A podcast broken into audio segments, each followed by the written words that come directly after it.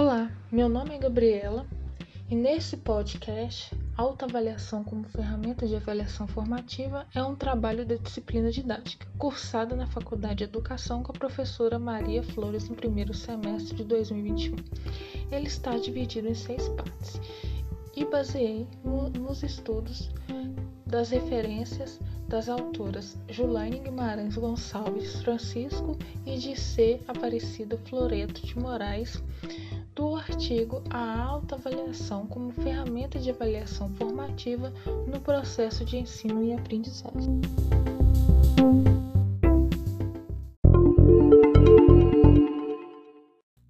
Na primeira parte desse podcast, eu vou explicitar a compreensão conceitual sobre a autoavaliação.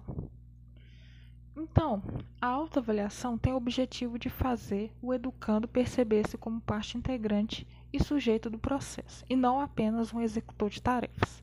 Ela também auxilia os alunos a adquirir uma capacidade cada vez maior de analisar suas próprias responsabilidades, atitudes, comportamentos, pontos fortes e fracos, suas condições de aprendizagens e suas necessidades para atingir os objetivos. As características mais importantes da autoavaliação é que ela possibilita ao educador dados relevantes sobre o processo de aprendizagem do discente, na individualidade e também do grupo como um todo. Dessa forma, ao pautar-se em uma concepção pedagógica mais construtiva, em que o aluno vai construir o seu próprio saber e o professor vai mediando esse processo, a avaliação assume um papel mais abrangente, pois passa a proporcionar reflexões a quem está sendo avaliado sobre os avanços e as dificuldades de cada um.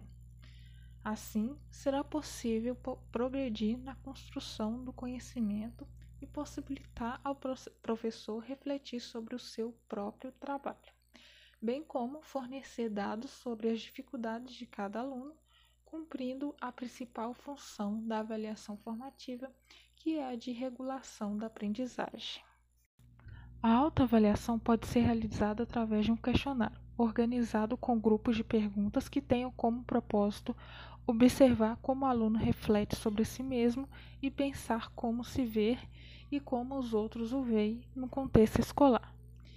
Ver suas atitudes, comportamentos, responsabilidades em relação ao processo de ensino, com o objetivo de fazer os alunos destacarem alguns compromissos que consideram necessários para assumir uma melhor aprendizagem. Bom, uma das vantagens da autoavaliação é que ela tem a intenção de possibilitar melhorias e incentivar os alunos a construir e analisar as suas aprendizagens, suas formas de pensar, suas responsabilidades, atitudes e comportamentos em prol de uma aprendizagem qualitativa e de uma construção e reconstrução sobre si mesmos e seu processo. Uma desvantagem seria se a autoavaliação for a única forma possível de avaliação, pois ela não pode ter como objetivo maior a atribuição de uma nota, mas sim a reflexão e o entendimento de um processo percorrido e seus significados. E durante a elaboração do questionário para a autoavaliação dos alunos, o docente tem que ter o cuidado para que as perguntas não sejam muito genéricas ele tem que ser o mais específico possível durante a elaboração dos questionários da autoavaliação, pois essa é a maneira de estimular o aluno a realmente refletir sobre as suas atitudes e comportamentos. Deve-se também ter o cuidado de não misturar os assuntos na elaboração da autoavaliação,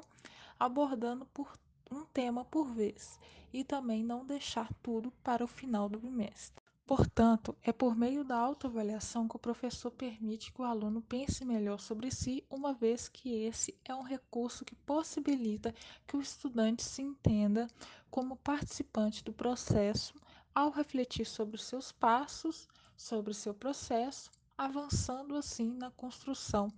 de sua autonomia. Com isso, encerro esse podcast e até a próxima.